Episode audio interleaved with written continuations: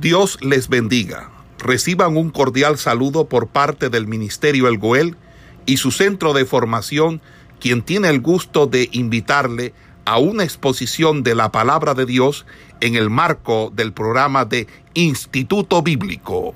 Continuamos en esta mañana con la clase de, de los evangelios sinópticos. Amén. Estábamos en la clase anterior compartiendo eh, acerca del autor, lo que fueron Marcos y Lucas, quienes eran ellos, acerca de, de cómo ellos eh, plasmaron, escribieron esta, estos escritos, todo lo que ellos tuvieron que vivir y hacer para poder eh, dejarnos este relato escrito y nosotros pudiéramos, eh, compartir, pudiéramos gozar de esta bendición a Entonces, en esta mañana nos vamos a ir a hacer una comparación. Nos vamos a ubicar primeramente al libro de Lucas, el Evangelio de Lucas. Vamos a, a ir allí. Evangelio de Lucas, capítulo 1 porque vamos a tomar como, como base el Evangelio de Lucas. Bueno, eh, yo le di una explicación a sábados anteriores que eh, Lucas, a pesar de que no fue uno de los testigos oculares de los hechos, de los acontecimientos dados en todo eh, la vida de Jesús mientras estuvo en esta tierra, pero Lucas se tomó a la tarea de investigar, de, ir, de estar allí donde están los, los testigos y puso en orden todas las cosas. Por eso nos vamos a ir al Evangelio de Lucas. Pero antes vamos a dar una descripción. Lucas capítulo 1, una descripción muy, muy favorable para nosotros con respecto a este evangelio. Ubíquese en su Biblia. Como ellos son sinópticos y su su visión son parecidas, lo vamos a ver los tres juntos. Mire, hay cosas que Mateo no tiene, Lucas las tiene, hay cosas que Marcos, un ejemplo, eh, el Evangelio de, de, Marcos. De Marcos comienza con la predicación de Juan el Bautista. Ya ve, Lucas comienza desde más, mucho más atrás, se va mucho más a la historia, retomar la historia. Entonces, eh, los evangelios sinópticos, para, para iniciar una breve introducción, eh, son de suma utilidad. La verdad que cada uno de ellos es de suma utilidad para nosotros. Si nosotros no contáramos con ellos, ignoraríamos muchas cosas que están escritas aquí en la Biblia.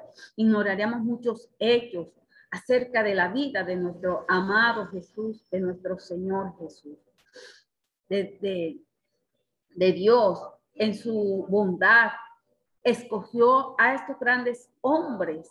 ¿Para qué? Para que pusieran por escrito lo que ellos habían llegado a conocer acerca del Señor, acerca de nuestro Señor Jesús. Mateo, siendo uno de los discípulos del Señor, porque ciertamente Mateo fue uno de los testigos oculares. Eh, de los hechos. Por tanto, eh, Mateo no tuvo esa tanta, eh, demasiada necesidad de investigar tanto acerca de estos hechos, sino más bien Mateo debió recordar los acontecimientos, los dichos, los hechos del Señor. Pero nos damos a la tarea de que eh, Lucas, Lucas y Marcos no fueron esos testigos oculares de los hechos.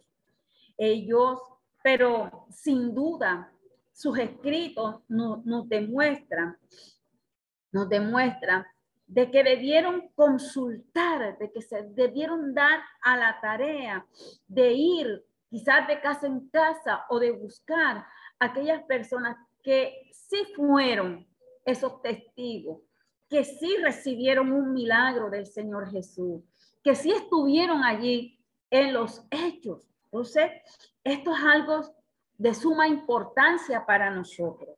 Entonces, nos encontramos perdón, nos encontramos ante el testimonio incuestionable de personas que fueron... Hermana, Dios le bendiga. Amén. Sería tan amable de subirle un poquito más. El... Encontramos frente al testimonio incuestionable de estos grandes hombres que eh, se tomaron esa tarea de ir, de investigar, de, abordar aquellas personas que estuvieron frente a los hechos de nuestro Señor, frente a aquellos testigos que sí vieron. Y de esta forma ellos comenzaron a relatar, a relatar eh, esto, esto, estos libros. Ahora también, ¿por qué es de suma importancia? ¿Por qué es de suma importancia? Eh, el valor de estas enseñanzas para nosotros, de Jesús, de, estos evangelios. A ver, el Señor habló a través eh, de, muchos mensajes, a través de, sus escritos. El Señor habló las palabras que Dios el Padre le dio para que Él expresara, para que Él transmitiera. Sus enseñanzas sumamente eran valiosas, valiosas para nosotros, para poder nosotros entender el resto del Nuevo Testamento. Nosotros debemos pasarnos en esta historia maravillosa que es la vida, obra, muerte, resurrección de nuestro Señor Jesús para comprender con detalle el resto del Nuevo Testamento. A ver, nosotros nos encontramos también que vamos a estudiar los evangelios sinópticos a partir de las enseñanzas de Lucas. No eh, intentaremos de pronto excluir a, a Mateos y a Marcos. No, ellos están dentro de este estudio que vamos a hacer, pero lo que intentamos es armonizar los evangelios, pero aún así esta exposición no se limitará solamente al Evangelio de Lucas, sino que también vamos a tener la información que nos, nos, nos transmite Mateo y la que nos transmite Marcos. Ahora nos vamos a ir para, para comenzar al Evangelio de Lucas capítulo 1. Evangelio de Lucas capítulo 1. Nos dice así. Usted puede allí ubicarse en su Biblia y vamos a leer el capítulo 1 de Lucas. Es bastante extenso. Y en el capítulo 1, 80 versículos. Esos 80 versículos vamos a mirar parte por parte lo que eh, en sí, para que usted se dé cuenta la forma como Lucas lo llevó y cómo eh, la parte histórica, historiográfica de, del evangelista refleja muchas cosas que en los otros evangelios no están. Lucas comienza diciendo así, dedicatoria a quién? A Teófilo. Dice, puesto que ya muchos han tratado de poner en orden la historia de las cosas que entre nosotros han sido ciertísimas, tal como nos la enseñaron los que desde el principio lo vieron con sus ojos y fueron ministros de la palabra. Me ha parecido también a mí, después de haber investigado, escuche, investigado con diligencia todas las cosas desde su origen, escribírtelas por orden, escribírtelas por orden, oh excelentísimo Teófilo, para que conozcas bien la verdad de las cosas en las cuales han sido instruidos. Ese es la parte del Evangelio de Lucas, es lo que se llama el del autor. Va del versículo 1 hasta el versículo 4. ¿Qué encontramos en estos primeros cuatro versículos eh, en el Evangelio de Lucas? Mire, este Lucas aquí en, es un autor anónimo, sí, porque Lucas en ningún momento eh, está plasmando aquí en su escrito de que yo, Lucas, yo, Lucas, pero las evidencias que nosotros ya hemos mirado, evidencias externas como evidencias no te muestra de que el médico amado, como lo llama eh, Pablo, Pablo lo llama así, fue el autor de este, de este evangelio, es el evangelio de Lucas, el, eh, el evangelio. Lucas era un hombre eh, culto, ¿sí? Pudimos ver, pudimos ver la, eh, cuando estuvimos mirando los autores de cada uno, quién era él. Muestra de esto es el pulido uso que hace del idioma. El prólogo, no, no, a nosotros nos demuestra el prólogo del autor, el prólogo de su evangelio, se asemeja a las obras de los grandes historiadores de griegos. Y prueba de ello son los términos que usa. ¿Que Lucas era médico? Sí, porque hay frases, hay frases en este evangelio que eh, solamente lo, fueron tomadas de aquellos grandes hombres que se dedicaron a esta tarea a esta tarea de, la medicina. Entonces, una de las cosas que aquí nos llama la atención es que la primera parte que dice, que dice Lucas, puesto que ya muchos han tratado de poner en orden la historia de las cosas que entre nosotros han sido ciertísimas, aquí Lucas está, aquí Lucas está, está describiendo eh, Esta parece una conversación con otra persona, sí es verdad, Lucas está plasmando aquí de que eh, es varón Teófilo era un personaje muy, muy cercano a él. Ahora, parece eh, aquí, esta palabra, según el término griego, han tomado, han tomado a cargo, eh, se han tomado, al parecer, únicamente en el Nuevo Testamento, la encontramos en este Evangelio. Se traduce el término eh, griego, epicheisen, se traduce, han tomado a su cargo, han tratado de, han emprendido una tarea, una labor una labor. ¿Cuál era esa labor? De poner en orden, en orden, las cosas que habían sido dadas y que en ellos habían sido ciertas, que habían sido verdad, que habían sido una realidad. Entonces, este término, este término, este término fue empleado por aquellos grandes historiadores, como por Hipócrates, como Galeno, en sus escritos de medicina, eh, de, medicina, en la introducción de sus obras médicas, este término está también relacionado con ello. Por eso, por eso aludimos de que este evangelio es, el evangelio de Lucas es un, evangelio que, que te está dando a conocer muchas cosas. Que tiene historia, sí, es más historiográfico, que, quizás que los demás, que Lucas apunta unas cosas y, y Mateos y Marcos se basan en, en otros acontecimientos que Lucas aquí los da como eh, grandes acontecimientos, pero que los, se va al fondo a estudiar desde más eh, minuciosamente, minuciosamente los términos.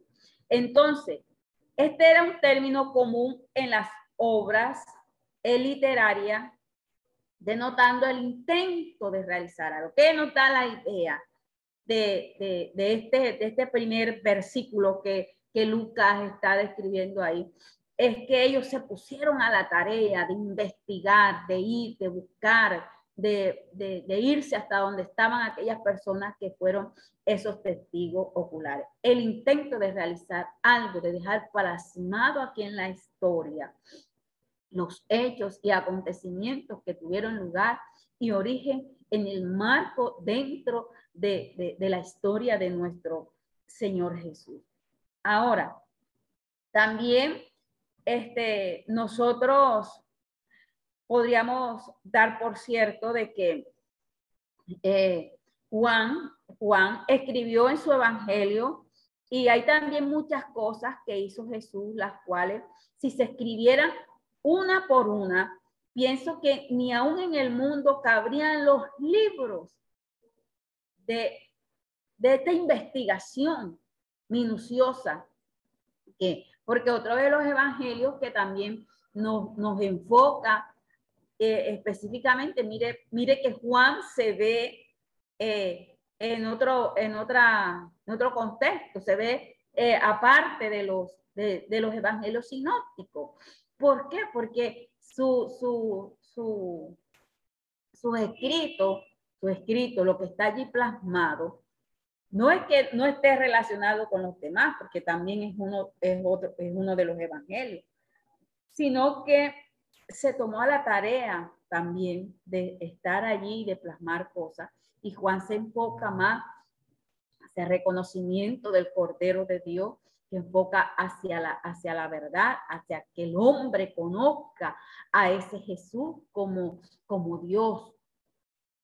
Bueno, también nosotros este, podríamos anotar aquí de que eh, estos cortos versículos son sumamente interesantes y relevadores para nosotros. Efectivamente, este prólogo manifiesta tres puntos importantes que nosotros debemos, debemos recalcar. Eh, como, como, como primera medida, al emprender la tarea, Lucas contó con diversas fuentes de información, de las cuales seleccionó eh, lo que él consideró más importante que utilizaría en su escrito, los cuales son, vamos a mirar algunas, algunas, algunas cositas. Las fuentes del autor. Hermana, disculpe, no sé si soy yo, pero... Eh, Lucas se tomó la tarea de investigar a otros, a otros autores.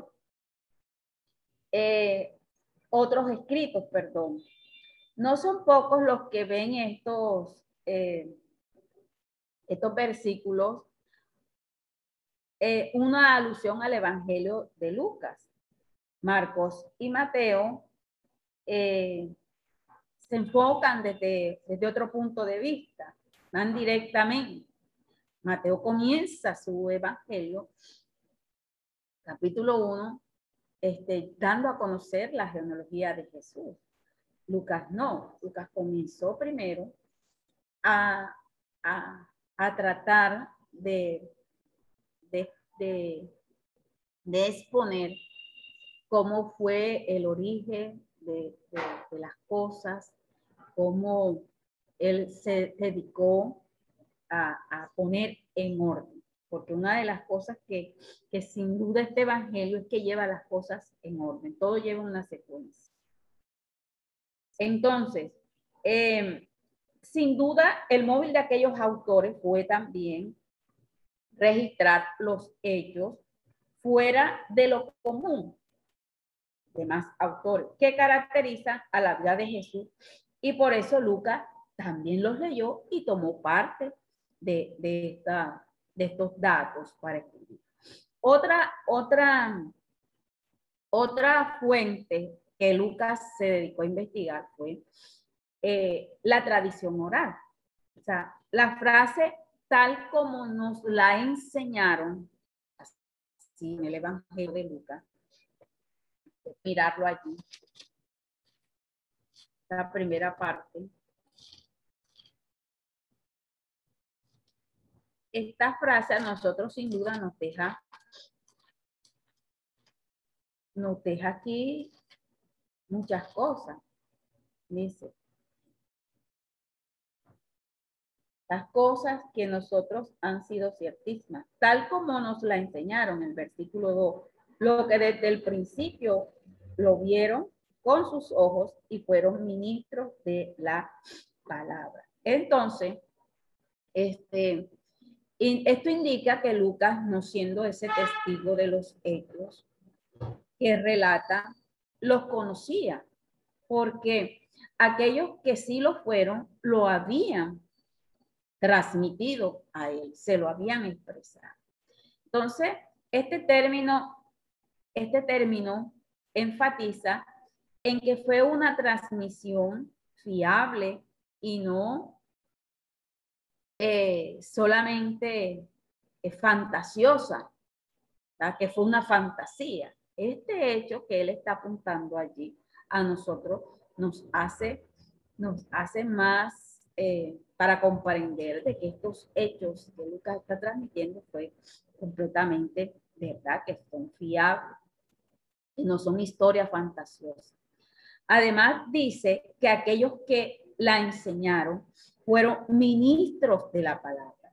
Entonces, esto respalda aún más la veracidad de la enseñanza del Evangelio de Lucas.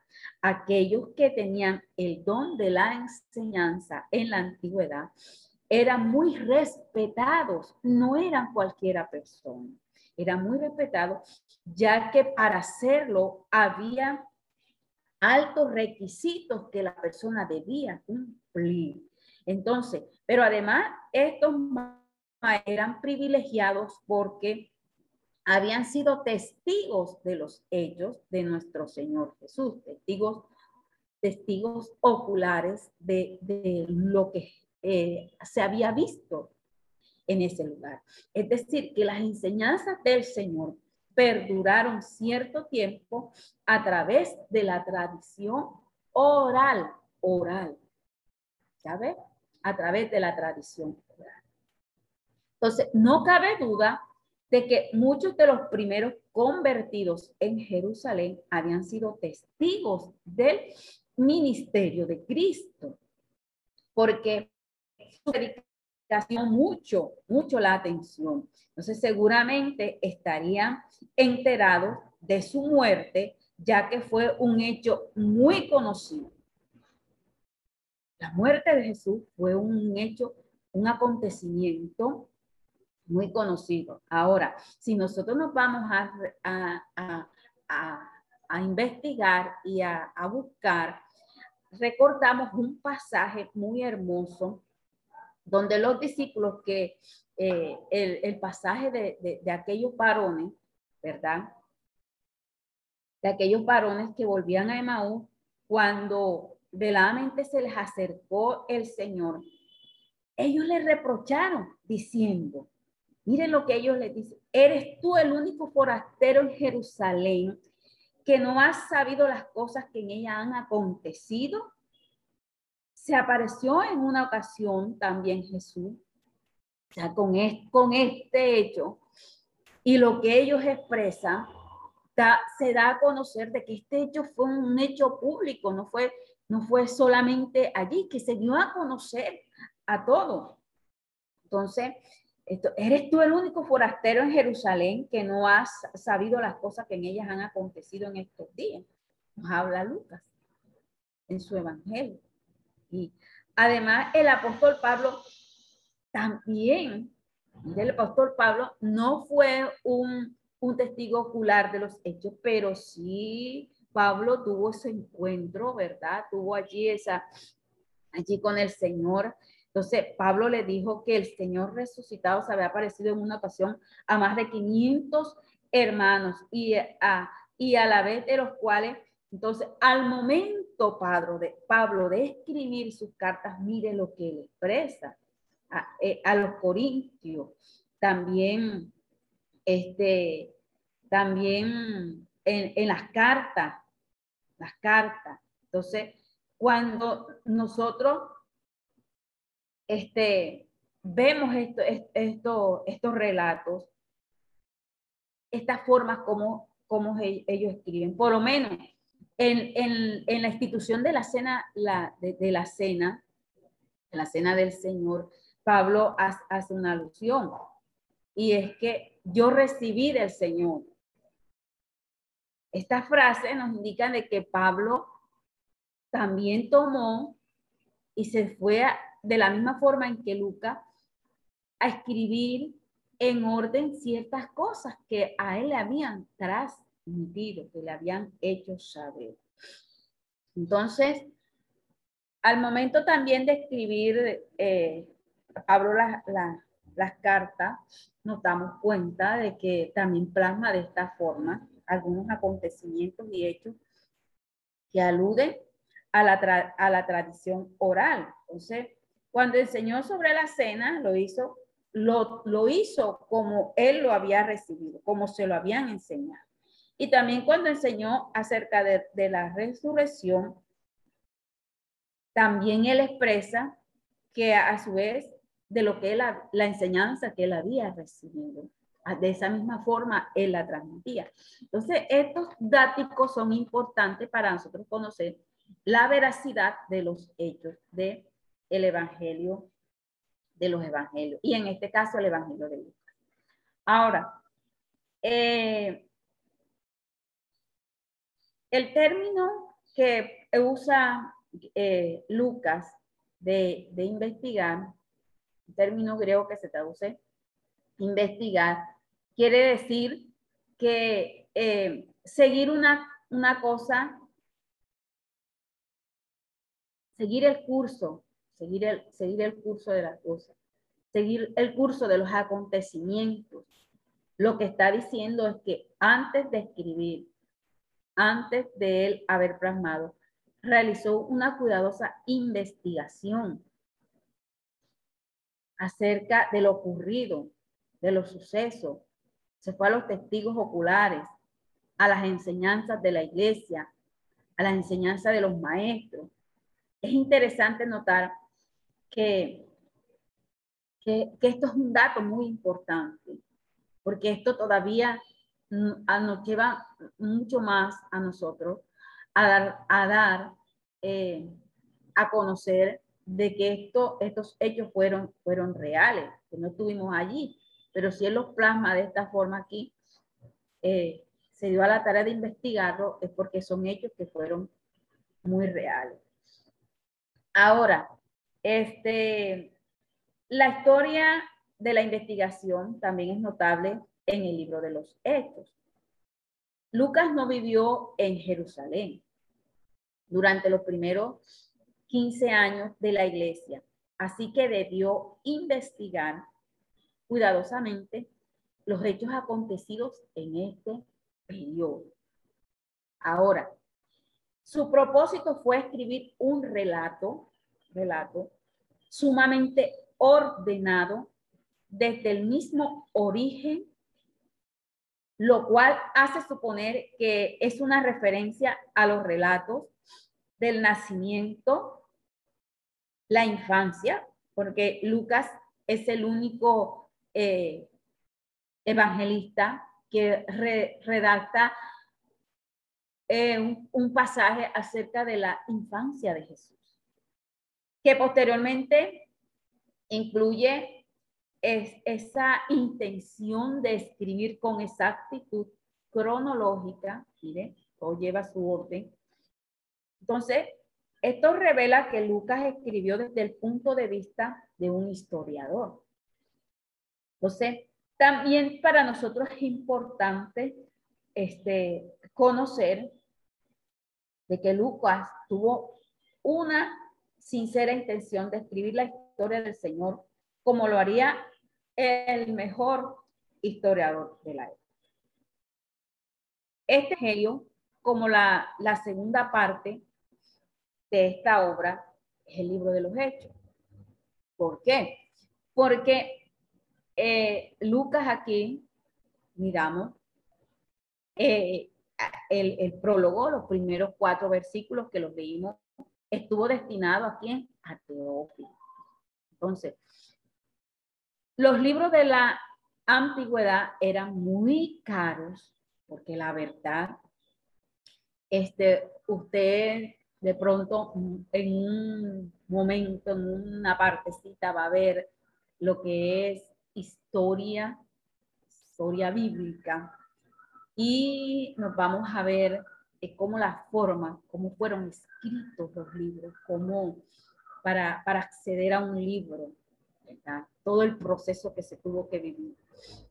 Entonces, eh, en, la, en la antigüedad eran muy caros, por tanto, solo aquellas personas que tenían una condición económica eh, favorable, buena, que eran adinerados, podían adquirir estos libros. Por esto es el uso del título que, que Lucas le da a, a, a, Teófilo es excelentísimo, excelentísimo. Entonces, esta frase hace suponer que este era un hombre fue, que fue un alto funcionario del imperio romano y que eh, el hombre estaba bien económicamente. Entonces, en el libro de los Hechos, Lucas no emplea tal título cual eh, lo hace suponer que tras la lectura del Evangelio, este hombre se convirtió. A que entonces los creyentes no empleaban otro título que no fuera hermano para llamarse entre sí. ¿Por qué el, el, término? ¿Por qué eh, emplear la frase? Por, por, por la forma como Lucas allí lo describe. Excelentísimo Teófilo, o sea, que era un hombre que era, era, estaba económicamente bien. Entonces, ¿sabría Lucas los alcances que había de tener estos escritos en este tiempo? No, de pronto no, no sabemos. Es posible pensar que al escribir datos pensara que los mismos este, podían ser útiles no solo a Teófilo, sino también a otros creyentes pero es difícil suponer que él tuviera alguna idea de la trascendencia de su obra a través de los tiempos, a través de estos tiempos. Mire, estamos en este momento investigando, estamos en este momento eh, describiendo el origen como, como, Lucas escribe este, e, e, este evangelio. Entonces, eh, dice eh, aquí el versículo de que me ha parecido también a mí, después de haber investigado con diligencia todas las cosas desde su origen, escribírtelas por orden, oh excelentísimo Teófilo, para que conozcas bien la verdad de las cosas en las cuales han sido instruidos, para que tú conocieras la verdad de los hechos. A ver, no, eh, ¿por qué eh, Lucas tiene eh, yo creo que ya al principio habíamos hablado acerca de la historia, ¿verdad? Del origen del, del, libro, el origen de, del autor, quien era Lucas, que hacía Lucas. ¿verdad? Entonces, si Pablo lo llama Lucas fue uno de los tantos compañeros de Pablo en sus giras misioneras. Eso lo habíamos dicho en la introducción al Evangelio de Lucas. Este, nosotros poco sabemos de él, pero Pablo lo llamó el médico amado, de lo cual se deduce que era, era médico de profesión. Él tuvo una buena relación con, con el apóstol Pablo. Por eso es que este evangelio está muy marcado con el libro de los hechos. Dice, cuando él dice que en el primer tratado dice, puesto que ya muchos han tratado de poner en orden la historia de las cosas que entre nosotros han sido ciertísimas, tal como nos los enseñaron, porque desde el principio lo vieron con sus ojos y fueron ministros de su palabra. Me ha parecido también a mí, después de haber investigado con diligencia todas las cosas desde su origen, escribírtelas por orden, oh excelentísimo Teófilo, para que conozca bien la verdad de las cosas, la, la verdad de las cosas en las cuales han sido. Ese primer tratado que, está hablando allí, este, puede ser el, el, eh, el, libro de los hechos, que está, está muy relacionado allí con con el, el, con Lucas, está relacionado allí. Entonces, también nosotros eh, podemos observar de que como esta, esta primera parte, la primera parte, esta breve introducción, que es lo del prólogo del versículo 1 al, versículo 4, que es lo que encierra el prólogo del autor, eh, tiene una, una importante lección práctica, la cual tiene que ver con el apego de la verdad. Lucas se esforzó por ser veraz, eh, recurrió a todos los medios a su alcance para relatar con fidelidad la vida de Jesús. Y más tarde, los inicios de la iglesia, su amor por la verdad, debe su amor por la verdad, su amor por, por, por querer transmitir esta idea, eso es un hecho completamente eh, histórico. Entonces, nosotros debemos ser imitadores de lo bueno, ¿verdad? Imitadores de lo bueno. Por lo cual cada uno de nosotros también eh, nuestra vida debemos dar a conocer estos hechos grandes de nuestro Señor Jesús.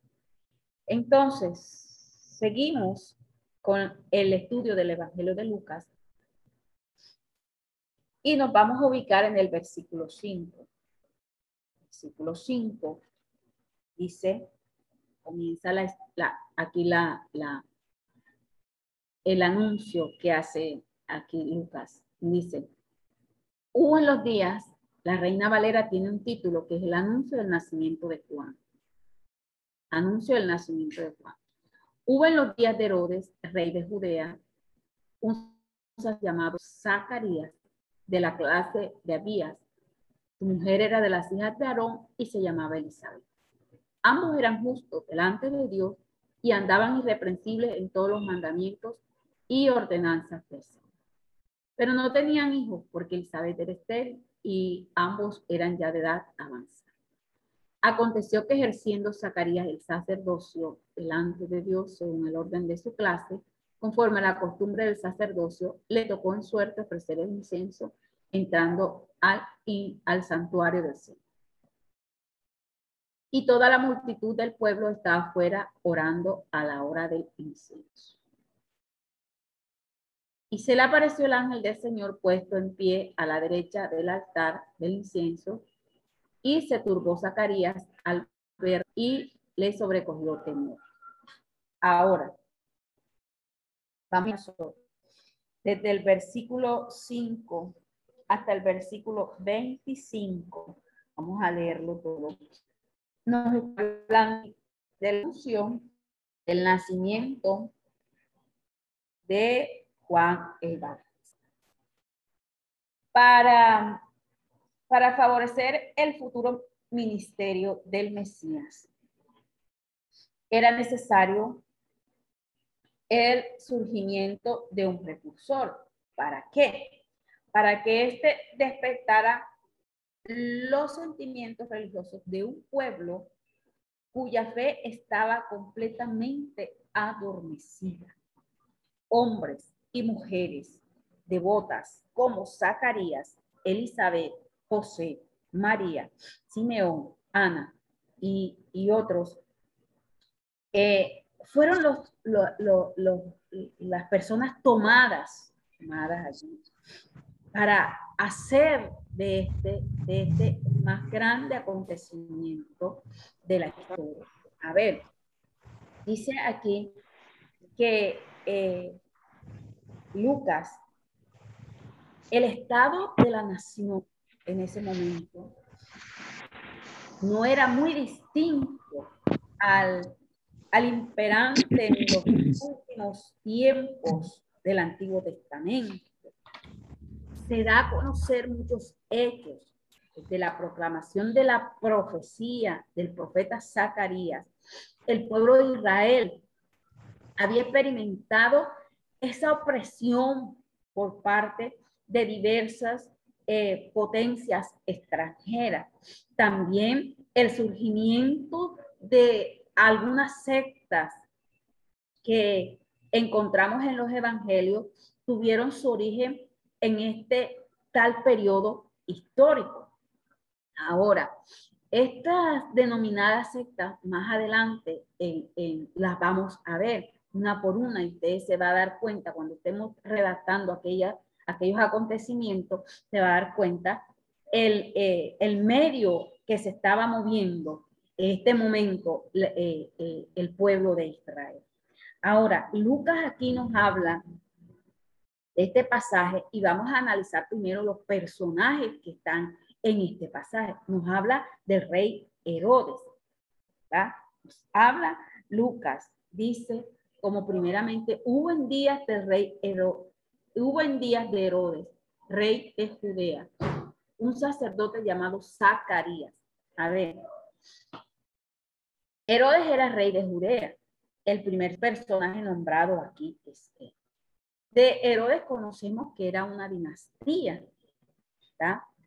Eh, nos dice que bajo este nombre se conoce una dinastía que, ejerció poder en Palestina durante los años que abarca el Nuevo Testamento.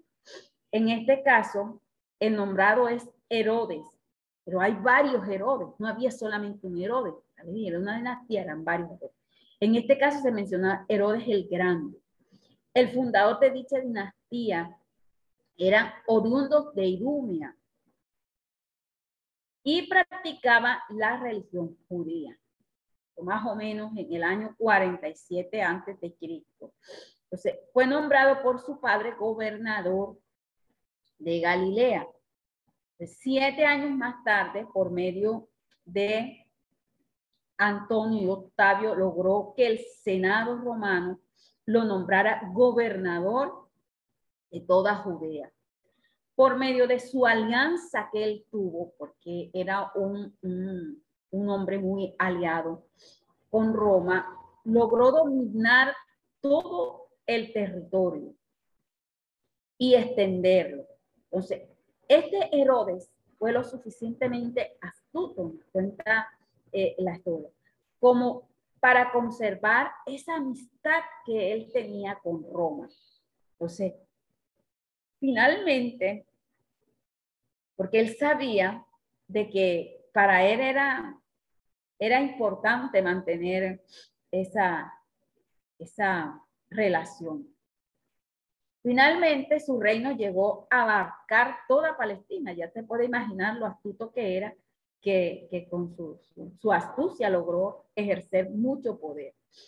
Entonces, es decir, varias regiones, Judea, Samaria, Galilea, Perea y otros territorios eh, que conforman lo que es eh, el Jordán. Entonces, el imperio, el imperio romano tenía el rango de monarca aliado, lo cual significa que no dependía del gobernador de la provincia de Siria, sino del propio emperador. Entonces, este Herodes, con esta descripción que yo que les he dado, nos damos cuenta de que nos encontramos frente a un personaje que fue muy malvado, que fue sanguinario, que fue el organizador de la matanza de los niños de Belén, como nos lo describe el Evangelio de Mateo. Mateo nos describe de que hubo una matanza que Herodes mandó a matar a los niños. Entonces, a la vez fue un político muy inteligente. Se puede decir que bajo su, su, su gobierno el Estado judío ocupó una posición fuerte y muy reconocida de, dentro del imperio, tanto los romanos como sus vecinos. Entonces, nos damos cuenta también que eh, este Herodes pudo realizar grandes obras y, una de esas de, estas grandes obras fue la, la, la reconstrucción del templo, más famosa, más famosa, la construcción del templo. Entonces, estaba revestido de mármol según la costumbre arquitectónica de la época. La obra total demandó unos 80 años, de modo que fue terminado poco tiempo, pocos tiempo antes de la destrucción de Jerusalén.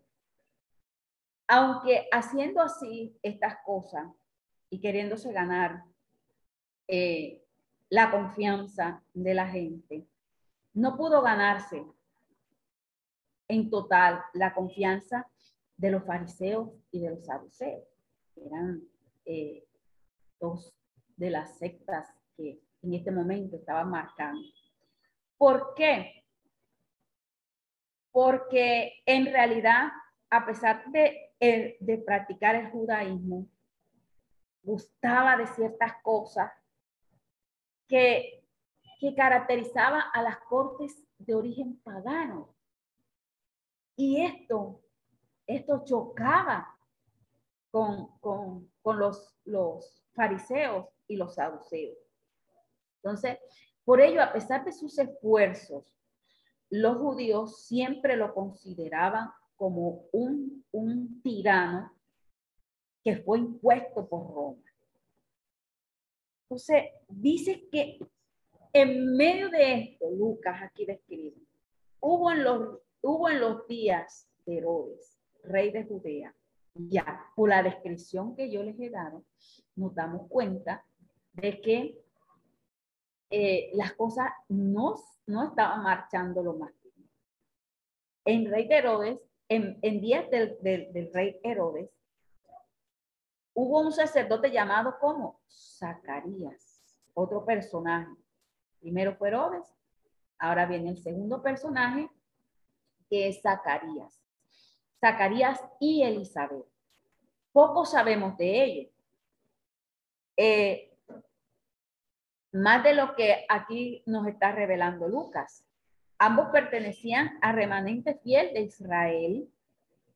Era el sacerdote de la casa de Abías. los sacerdotes se debían eh, en aquellos tiempos, en aquella época, eh, se, dividían y estaban al servicio diario de, la, de, la, de, las órdenes, porque ellos eran los encargados, y eran los que servían semanalmente.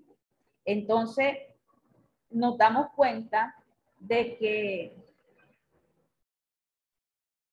le tocó, le tocó el momento a a, este varón, a este sacerdote, le tocó eh, el momento de, llevar y de ofrecer esto. Pero ¿qué pasó aquí? Antes de vamos a mirar quién era Elizabeth, que era hija de Aarón, eh, también pertenecía a una familia de sacerdotes. Esto nos lleva por, por, por, por la descripción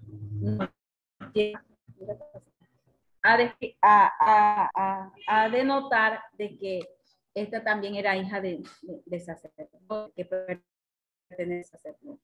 Entonces, para un sacerdote era de honor estar con la hija de otro. Y esto aquí es, es de vital importancia. Ahora, el tercer personaje, antes de describir lo que el momento que le tocó a, a, Zacarías.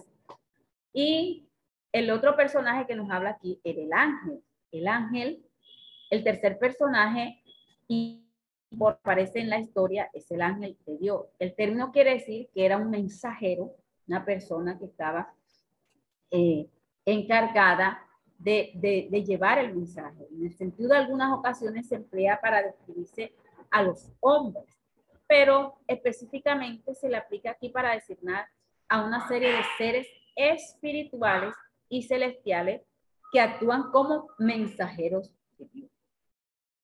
Hay mucho más que decir de los ángeles, pero este no es la clase para, para, para describirlo, pero aquí una, una pequeña descripción acerca de los ángeles. Entonces, mi amado hermano, ¿usted qué va a hacer para la próxima clase? Vamos a terminar aquí. Para la próxima clase usted se va a, va a leer todo el capítulo 1 de Lucas. Usted me va a detallar allí los momentos, los acontecimientos que usted vea que son de vital importancia. Entonces, eh, quedamos aquí. Espero que haya sido de su agrado, mi amado hermano. Eh, esta clase, que Dios le Esperamos que este estudio haya sido de bendición para su vida y ministerio. A Dios sea la gloria. Este es el Ministerio El Goel, vidas transformadas para cumplir el propósito de Dios.